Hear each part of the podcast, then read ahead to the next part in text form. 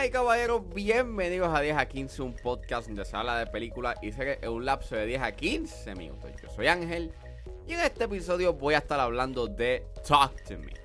Talk to Me se estará exhibiendo próximamente en las salas de cine de Puerto Rico, así que set back, relax, que 10 a 15 acaba de comenzar.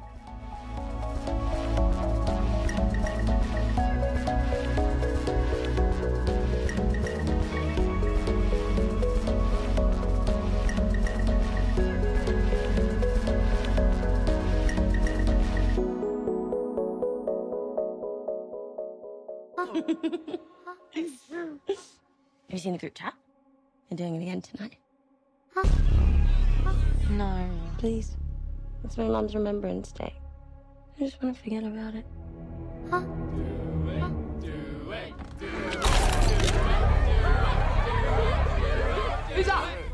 I'll do it. Go for more than 90 seconds. Am I clear? What happens after 90 seconds? Don't want to stay. Talk to Me es una película dirigida por Danny y Michael Philippou y escrita por Danny Philippou y Bill Hintzman basado en un concepto de Daley Pearson.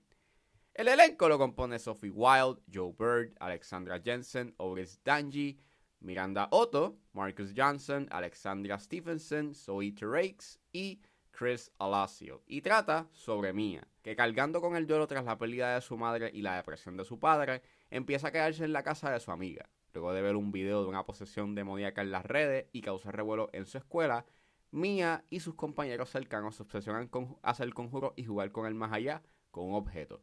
Una mano embalsamada en cerámica que le pertenecía a una psíquica. A través de la mano siniestra, aquel que tome la mano y diga la frase háblame, queda poseído temporalmente en un viaje de éxtasis mientras fuerzas externas invaden su cuerpo. La única regla es no tomar de la mano más de 90 segundos. Mientras Mia se obsesiona más y más con el objeto sobrenatural, las puertas del mundo físico y espiritual se hacen cada vez más difíciles de cerrar.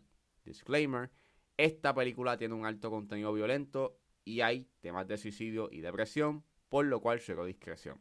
Este es el debut directorial de los hermanos Filippo, que mayormente son conocidos por hacer unos videos este, por su canal de YouTube llamado Raka Raka. Y yo me acuerdo que yo veía su canal este, cuando estaba en mis tiempos de la high y ellos por lo general hacían estos anuncios parodia de McDonald's en donde pues cogían el, eh, el personaje de Ronald McDonald y lo ponían en unos contextos bien siniestros y bizarros. Y en ese entonces, o sea, si yo lo veo ahora, eh, esos videos se pueden ver como unos videos bien inmaduros.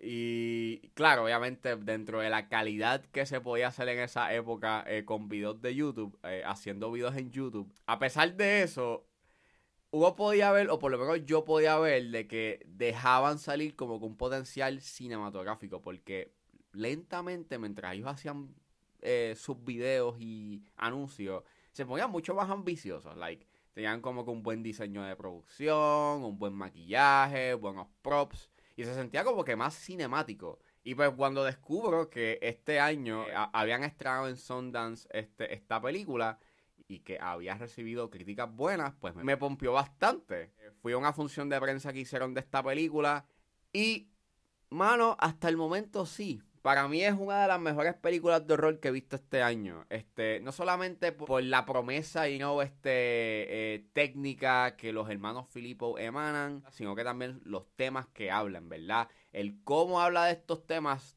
eh, todavía estoy pensando en la película, todavía estoy pensando en las cosas que yo vi de esta película, porque la manera en cómo habla sobre las redes sociales, el uso de las redes sociales en los adolescentes, esa dependencia de las redes sociales que tienen los adolescentes y el por, y el por qué se da esa dependencia, esa conversación que trae a la mesa es bien, es bien haunting y en verdad es bien emocionalmente poderosa que me hace recordar bastante a lo que quiso hacer Grimcock y esta conversación sobre eh, lo, obsesionada que está como que la juventud con las redes sociales, pero aquí la conversación que se da es mucho más orgánica y es mucho más genuina.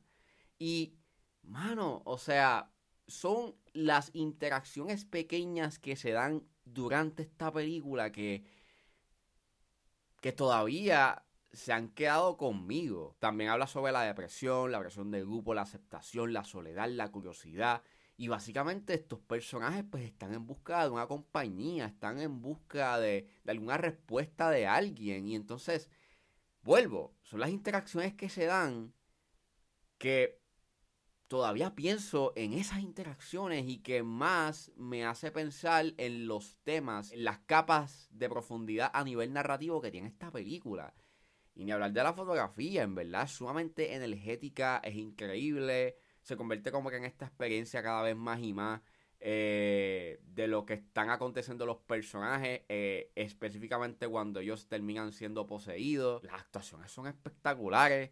Eh, pienso de que la actuación que da este Sophie Wild es espectacular. Ella da una actuación sumamente devastadora. Y, eso es gracias a que el guion tiene unos diálogos bien genuinos. las conversaciones que se dan, you know, que tienen estos adolescentes eh, en esta película se sienten bastante reales. No se siente cringy, se siente natural.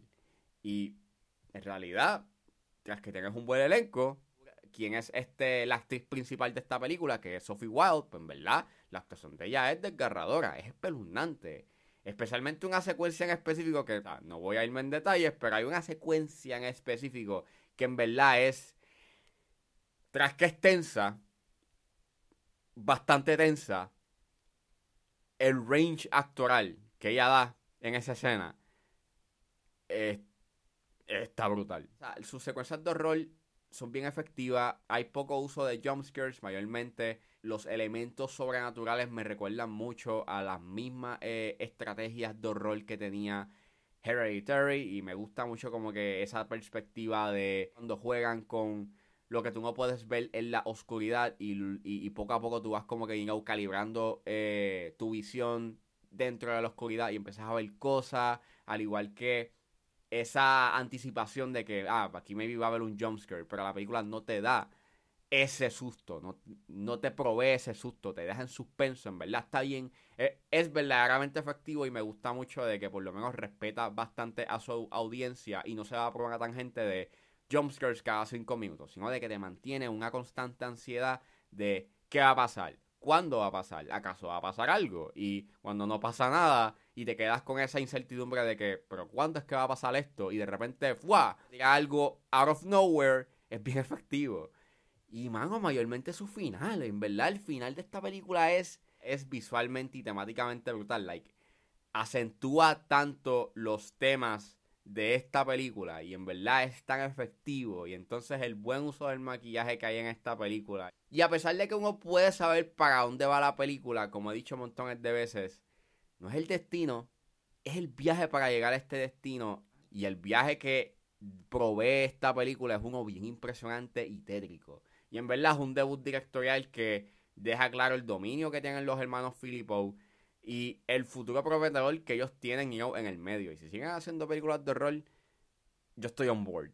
En verdad, Talk to Me es un debut directorial espectacular por parte de los hermanos Filippo. Es una película que tiene algo que decir y la manera en cómo lo dice y cómo lo presenta es efectivo, estético y es espeluznante.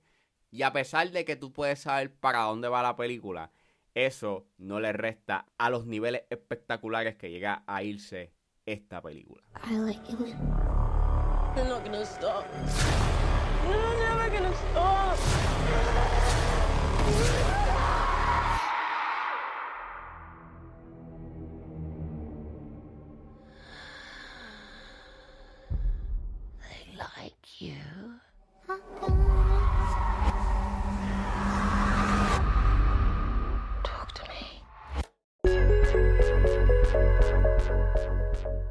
Bueno, eso fue todo en este episodio de 10 a 15. Espero que les haya gustado. Suscríbanse a mis redes sociales. Estoy en Facebook, Twitter e Instagram con redes.pr. Recuerden suscribirse a mi Patreon con un solo dólar. Pueden suscribirse a la plataforma y escuchar antes de su estreno los episodios de 10 a 15 y a 4x3. Pueden buscar en la plataforma como Ángel Serrano o simplemente escriban padrón.com slash 10 a 15. Si están en la disposición de ayudar a la calidad de este podcast, pueden donarme mensualmente a través de Anchor Support, desde 99 centavos hasta 9.99, pero si están en búsqueda de hacer una donación de una sola vez, pueden donarme a través de PayPal como Ángeles PR. También me pueden ayudar con sencillamente compartiendo los episodios en las redes sociales y no importa la ayuda que ustedes decidan hacer, yo voy a estar inmensamente agradecido. Los links a todas estas opciones están disponibles en la descripción de este episodio. Me pueden buscar en su proveedor de podcast favorito como 10 a 15 con Ángel Serrano. Gracias por escucharme. Recuerden suscribirse y nos vemos en la próxima.